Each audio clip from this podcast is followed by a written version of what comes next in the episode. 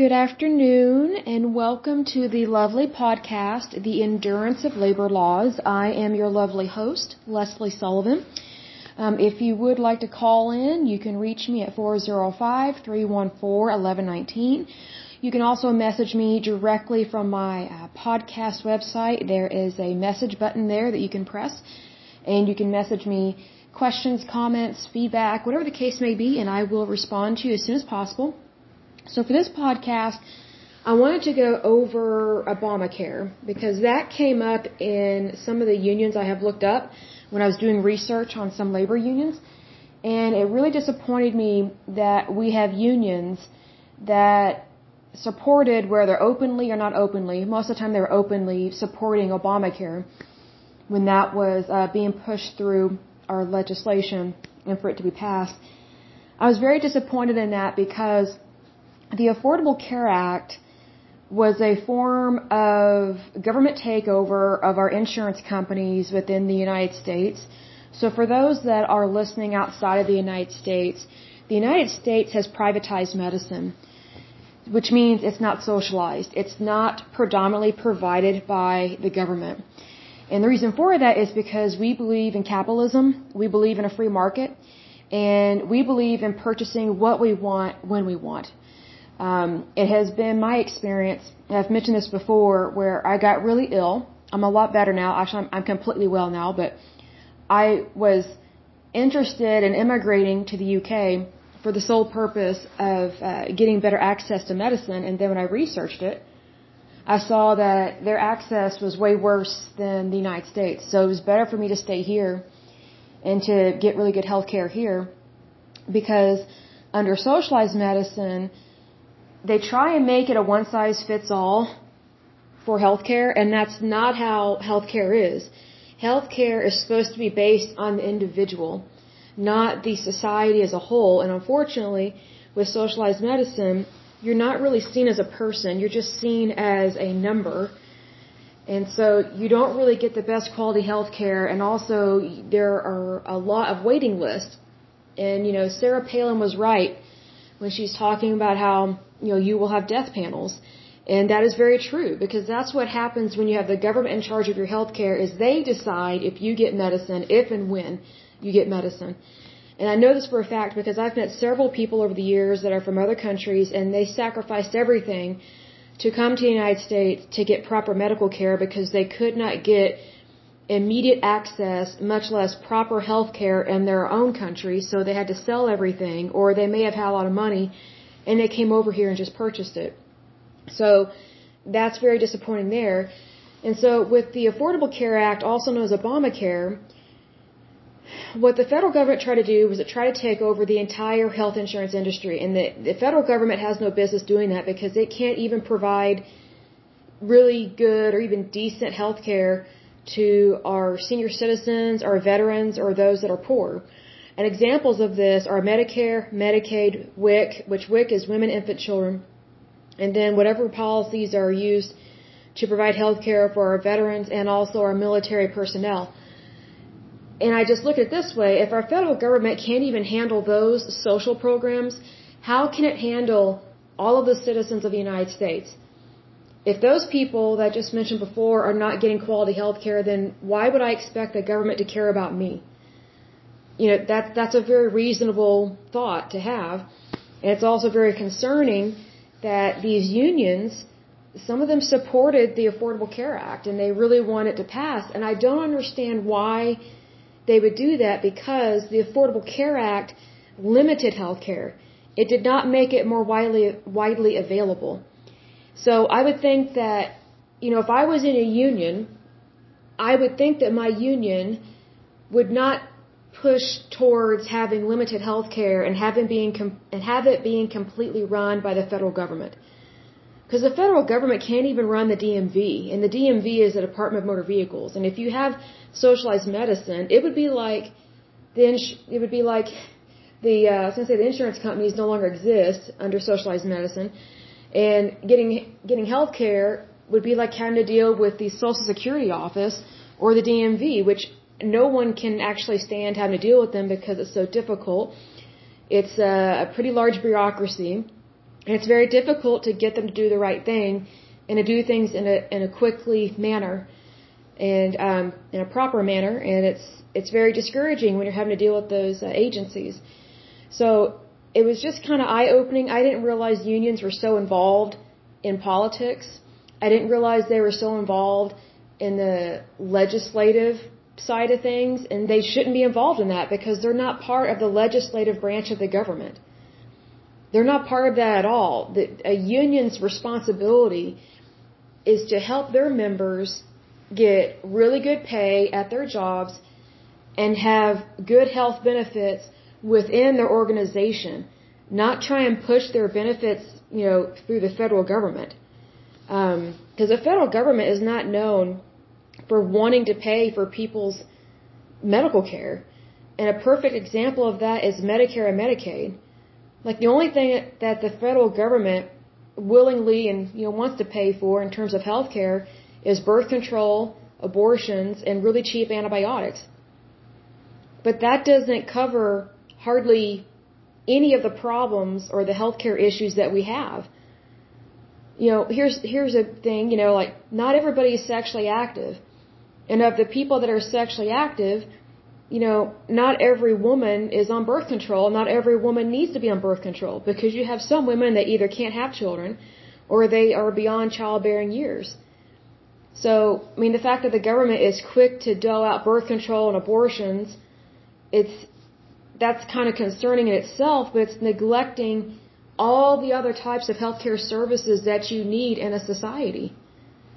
It's just kind of one of those things where it's like the federal government, when it comes to healthcare, the only thing they really want to cover is stuff for the healthy and or the young. And it's like, well, that may be a good start, but that doesn't begin to cover what the society needs, what any society needs.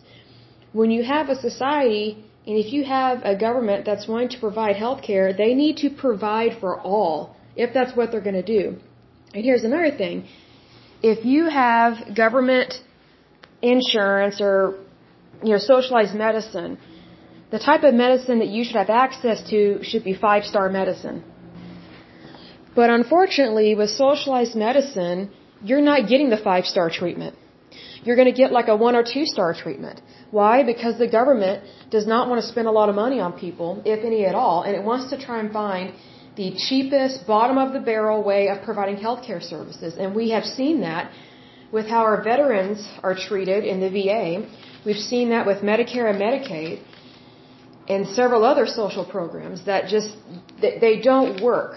They, they don't provide what they say they're going to provide. So if people think that with socialized medicine they're going to have access to anything and everything, I got news for you. You are completely and utterly wrong because that's not how the that's not how the federal government works at all. Like if you want the best health care, you need to go out and get it on your own or you need to work for an employer that provides the best kind of health care because you know, healthcare costs money whether it's socialized or not. Like just because a government provides socialized medicine, that doesn't mean it, that it's free. It's not free. It comes out of your taxes. Even if you're not rich, you are still paying for that socialized medicine. They make it seem like it's free and they say it's free, but it's not free. Because if it was free, then how would those doctors and nurses and healthcare providers get paid? If it was completely free, they wouldn't have wages at all. But guess what? They do have wages. So obviously they have to get paid with monies. Well, those monies come from your tax dollars. Your tax dollars are pulled out of your paycheck by your employer and sent to the federal government. So for those that think, oh, it should just be the rich that pay for all that, well, that's not fair. That's not right. The rich already pay a lot in taxes. They already do. Why? Because they make more money. But here's the thing, with socialized medicine, everybody should pay into that system if everybody's going to use it. Because it would not be right to put that financial burden only on the rich. And I'm not even a rich person, at least not yet. I mean, I pray that I become a millionaire, a billionaire someday. That would be awesome. But, you know, even in my current status, at my current income, I don't think the rich should be responsible for everybody else's health care. like that's just not realistic and that that's not right because that's taking money away from somebody that that they earned and applying it to somebody else that they don't even know. And it's not even the best health care which to me sucks. Because I look at it this way like I pay a lot of money every month for my health insurance because I, I'm a private contractor you know slash business consultant however you want to word it. And I've had my own health insurance policy for over 10 years now because it's just better for me to do that than to go through an employer. So, like, I probably pay, I think it's like $623 a month in terms of insurance premiums, which I can't stand it being that high. And this all started back when Obamacare was passed. In terms of the price increases and hikes, it was really quite horrible.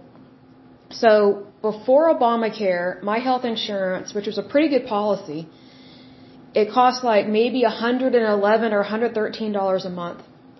When Obamacare passed, immediately my health insurance premium went up 300%.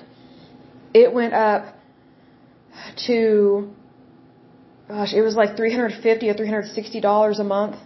I mean, it went up a lot. And I was just shocked by this. I mean, I kind of figured it was going to go up because I figured that the federal government got that law passed health insurance companies were not going to like it and they're going to try and recoup future losses as soon as possible because they know how the federal government is. The federal government doesn't like to pay its bills. So they know that if they're going to get in bed with the federal government, they better get their money while they can. And that's what they did. So over the years since Obamacare, um, I lost my health insurance even though, you know, they said that with Obamacare you will get to keep your health insurance policy. That's not true. That was a lie my health insurance policy was made illegal twice uh, by the federal government. And so I was forced onto different policies that I didn't want, that I didn't like, but yet I was trying to pay more money. So now I pay like $623 a month for health insurance. And yet less is covered. I have less access to doctors. Um, the medicines are more expensive. And um, they try and push you onto generics. And, you know, generics are not the be all end all. You know, there are not generics for everything under the sun. So sometimes you have to get the brand name. And other times you might have an allergic reaction to a generic, which that happened to me. I had an allergic reaction whether to the actual medicine or the formulary or one particular ingredient or a dye. I don't, we don't know what it was. Me and the pharmacist, we don't know, but we had to switch to the brand name. Well, guess what? I got punished by my health insurance for needing to switch the brand name. Um, there was one brand name that was not covered at all, so I had to pay the full cost of that, which sucked. I thought that was completely wrong. And then another time, I had to pay um, not full price, but pretty close to it, even with filing insurance. And it, it's just one of those things that it's like they don't care. Health insurance companies, they used to care because I know that I've been going through the same insurance company for several years now and before Obamacare passed, they were way nicer, especially on the phone. Like you could actually get a real person on the phone when you called. Since the passing of Obamacare, um, it's kind of hit or miss in terms of the pleasantness of the person on the other end of the phone, if they even pick up. And so usually what I try and do, if I need to, if I need to discuss something with an insurance company, I just message them directly through their app or an email or something because it's not always pleasant talking to them on the phone because I just got sick of their attitude and their lousy excuses of why they suck at their job. But anyway, um, when it comes to Obamacare, it was a nightmare because it really, it was just a stepping stone for the federal government to try and take over all of healthcare within the United States. And I look at it this way, you know, I pay a lot of money for my health insurance. So I expect five star service. But let's say, for example, we do go socialized medicine, which I, I pray that we don't because it sucks. And, um, you know, let's say we do end up going socialized. Well, even if we do go to socialized medicine, I still expect five star treatment and five star, five star service. But here's the thing, under socialized medicine, you're not going to get that kind of treatment. It will suck. It'll be instead of getting a five star service, you'll get a one or a two star service. And you I kind of look at and compare it to like Expedia.com, like when you're comparing hotels. That's the best way to describe it. You know, let's say for example, you're paying a lot of money per month. You're paying for like a really swanky hotel, but then when you get there, you're staying at like a cheapo motel. You're still paying the luxury price but you're staying at a motel with cockroaches and the room is filthy. That's what it's like. Because I guarantee you, under socialized medicine, you are not getting the top of the line technology. You're not getting immediate access to doctors that you need. I mean, you will have access to the ER, but there's only so much the ER can do. You know, they do try and get you to go see a regular doctor that specializes in whatever problem you're having because that that's the whole point of the ER. The emergency room is to handle emergencies. It's not for everyday care. It's not for a family practice. It's it's not for a GP or a nurse practitioner or a physician's assistant. That's not where they operate their business out of. It's just truly an emergency room in a hospital or urgent care, whatever the case may be. So it's one of those things that with socialized medicine, you're not going to get the five star treatment, but yet a lot of tax dollars will be taken out of people's uh, paychecks to pay for this health care, but yet we, the citizens, you and me, we're not going to get the top of the line care.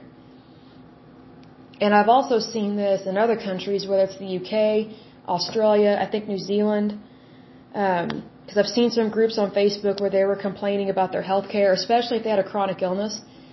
It was very frustrating. Oh, in Canada, they have lousy health care, especially if you have a chronic illness, which is very unfortunate for someone that suffers. I mean, every day with something, regardless of what it is.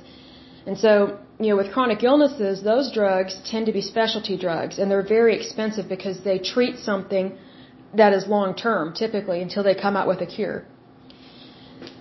And what sucks with specialty drugs is that they do tend to be more expensive. And unfortunately, um, governments, not just ours, but especially socialized medicine governments, do not want to pay for those drugs. So they try and push people's diagnosis out as far as they can and, and not get them on medicine right away. And then they put them on medicines that do not agree with their system or their immune system or their body or what, whatever the case may be. So it's like pulling teeth to find the right medicine for that patient. And sometimes these patients, the government of whatever country, if they're socialized medicine, they delay their treatment so long that they end up in the hospital and it's really sad and it's really bad. So again, you're not getting the cream of the crop with socialized medicine, even though, I mean, it's kind of a Shangri-La, you know, vision or fantasy if you think that socialized medicine is the best way to go when it's not. And I would think with considering how many people travel here from other countries to get medicine, I would think that would prove that it's not that great. But yet, um, there are some extremists within our government, what I call crazy liberal nutbags. They they want socialized medicine just hardcore. And it's like, you know, you can't do that to the American people because that's first of all, that's not what the majority of us agree with. And number two, health insurance is not a right. And that's probably going to shock some people and irritate some people, but it's the truth. Health insurance is not a right. Health insurance is a product that was invented in the 20th century. And so it's something that you purchase to help buffer the cost of medical care. So a right is something that's intangible. It's something that you can't purchase. That's what a right is, whether it's the right to vote, right to bear arms, your right to own property, things like that. Those are things that, you know, you can't purchase that right. Health insurance, it's a product. You purchase it, you have a choice whether or not to purchase it. You know, it's up to you. So, and another thing with the Affordable Care Act is that it forced people to purchase health insurance, and if they did not purchase health insurance, whether through the marketplace, which is a stupid name that they used um, to purchase government health care online, or you could purchase privatized um, health insurance policies like what I do, or you can go through your employer. But if you can't prove that you have health insurance, at least at that time, you would be fined by the federal government via the IRS for every year that you don't have health insurance. And over time, the fees would go up drastically into the thousands as a punishment for you not having health insurance. So it's one of those things that another reason why that law was unlawful and not by far a good thing to ever implement was that the federal government cannot force you to purchase a product. They cannot. But, you know, just so you know that just because something comes law, that doesn't mean it's legal. I know that sounds kind of, kind of confusing, but just because something is passed in legislation and it's the law, it doesn't mean it's legal or correct. And Obamacare, the Affordable Care Act, is one of those examples because the federal government, you know, it's like they can't force you to buy a car and they can't force you to purchase a ham or a turkey around Thanksgiving or Christmas. But yet they were trying to force people to purchase health insurance. And so that was one way the federal government was trying to squeeze people into purchasing um, socialized medicine type policies and also try and um, force out health insurance companies and put them out of business. Like, for example, we used to have a ton of health insurance companies that offered health insurance in the state of Oklahoma. I only have access to two different health insurance companies right now to purchase a health insurance policy, and that's Blue Cross Blue Shield and, and United Healthcare. And United Healthcare, I'm not a big fan of at this point because I don't like how their contracts are written. Because the thing you have to remember with health insurance, when it's privatized, like in the United States, it's a contract. A contract has to include a minimum of two people in there, which means you and the insurance company, right? So you're saying in this contract you will pay this amount of money per month for an insurance premium and in exchange the health insurance company will provide these services at this rate, this cost, this percentage, this copay, whatever the case may be. And it's usually supposed to be a yearly contract. Well, what United Healthcare is doing, and I find this very shady, but United Healthcare has gotten in bed with federal government, so they're kind of going along with socialism. Slowly but surely, it's creeping that way. So United Healthcare has started offering three-year term contracts, which suck because so much can change within a year. Like if I don't like my current policy, I know I can just change it the following year. Well, if you sign off on one of these three-year policies and some kind of catastrophe happens in your life, or maybe you want to switch policies, you're pretty much stuck with that policy unless you go through a lot of hoops to cancel your policy and to get on something else.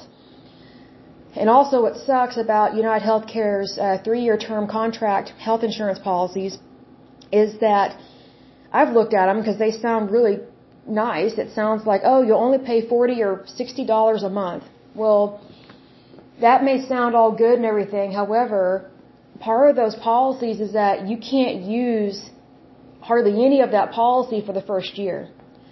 So let's say, for example, you need to get an MRI done or you need a CT scan. Guess what? It's not covered.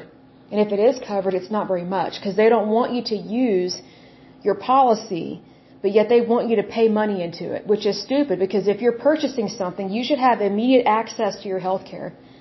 Immediate. It should never be delayed. It should be there when you need it. So, another part of the policies is that you can't use a lot of the expensive stuff, which would be specialty drugs, diagnostic testing, you can't hardly use any of those services for the first year.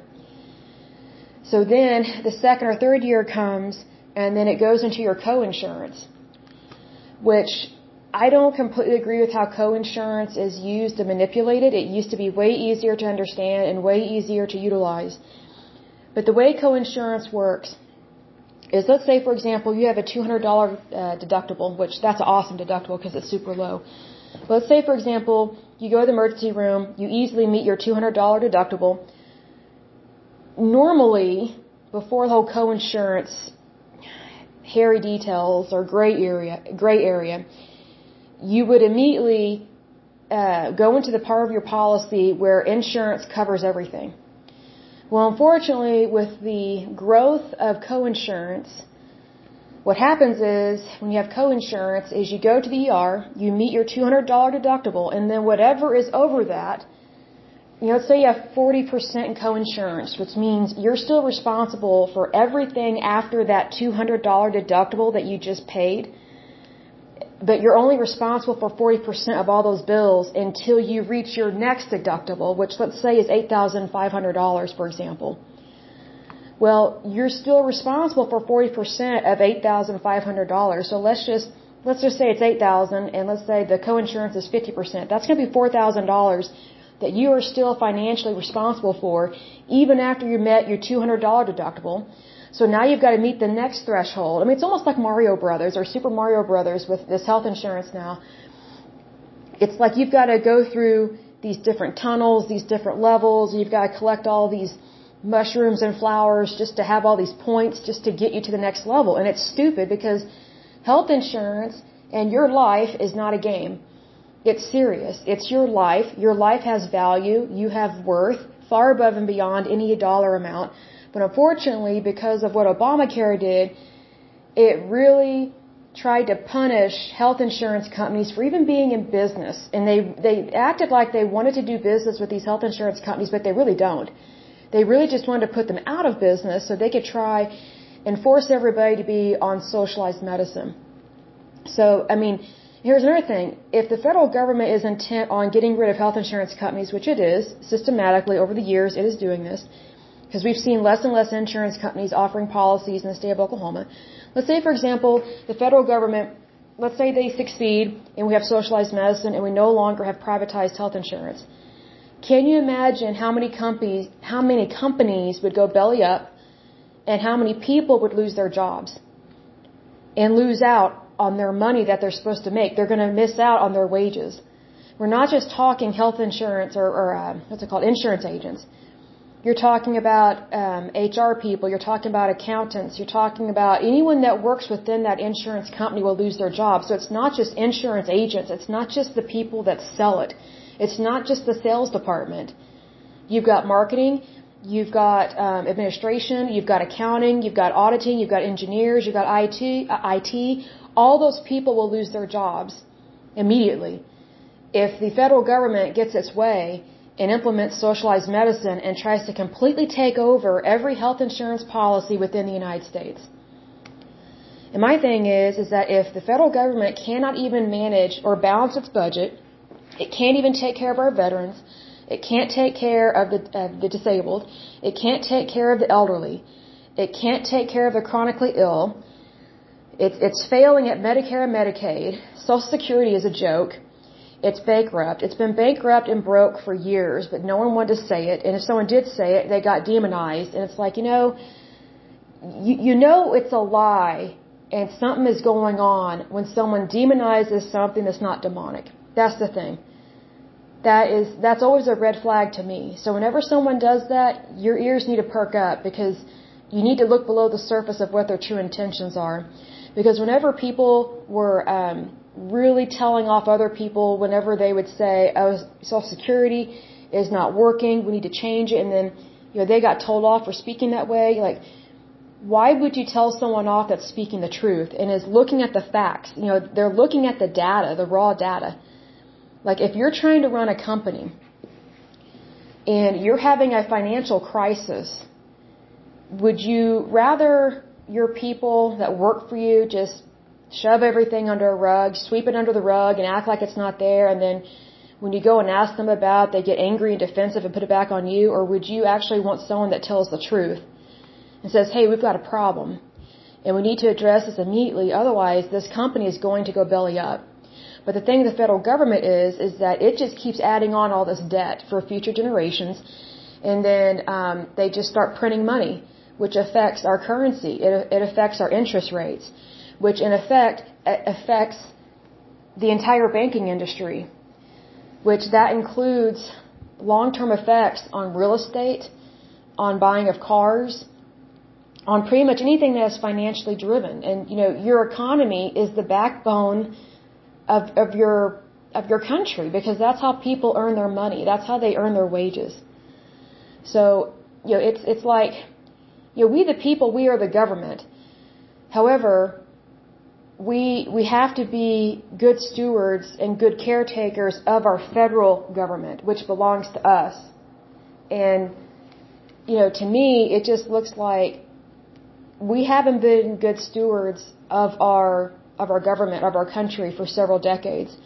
And you can tell with the instability of the federal budget. Whether we're fighting a war or not, we should have stability within our country.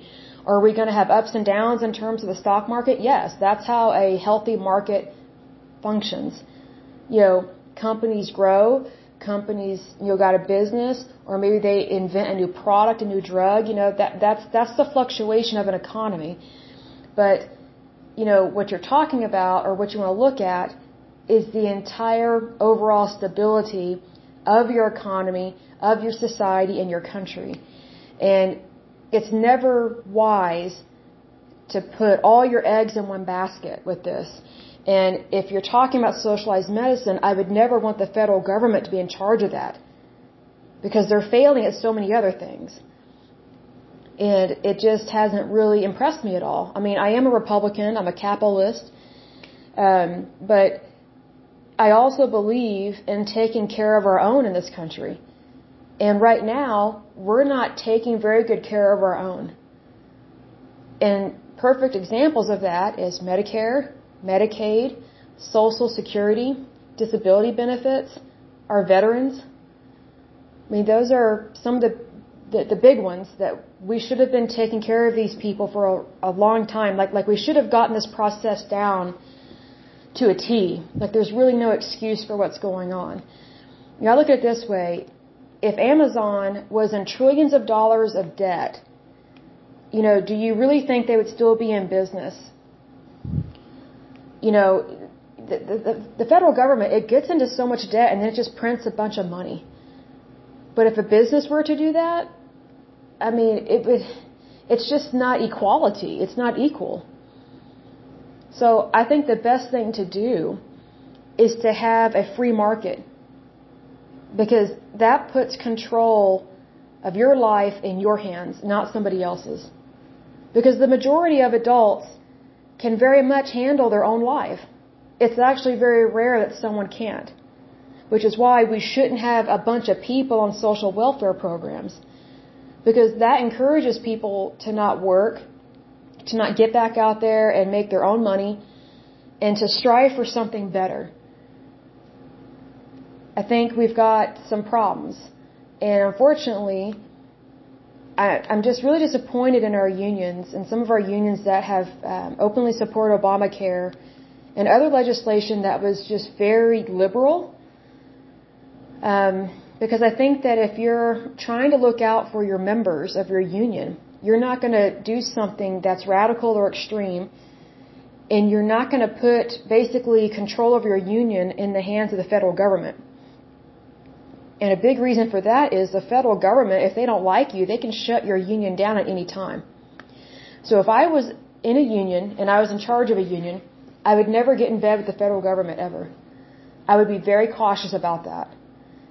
And I would never openly support one candidate over the other. It doesn't matter, Democrat or Republican. Unions should not be involved in politics. Because politics is not the founding of their organizations. The founding of the organizations is workers' rights, workers' wages, safe work environments. And we have a lot of those things. We can always get better in certain areas and helping people get better pay, but, you know, better pay doesn't come from donating over $200 million to the Democratic Party during an election. Those monies could have been given to the members to help them with their wages and with their health insurance benefits. I was very surprised to read some of that of, of how many millions of dollars these different unions give to all these political, um, all these elections uh, especially the Democratic Party, it's like 96 to 97 percent they give to Democratic um, uh, Democrat candidates. And I just think that's wrong. Like, even if they were giving millions of dollars to a Republican candidate, I would still say that's wrong because those monies should not be going to that. It's not right. It's technically a, misappro- a misappropriation of funds, is what it's called, and that's technically a form of fraud. I don't know how they're getting away with it. Uh, my guess would be if um, if they're trying to file it as uh, tax exempt or 501c3 or some some other stipulation. I'm just guessing, but either way, it's still wrong. Like that's what I'm talking about in regards to just because something has been passed in legislation, that doesn't mean it's technically legal.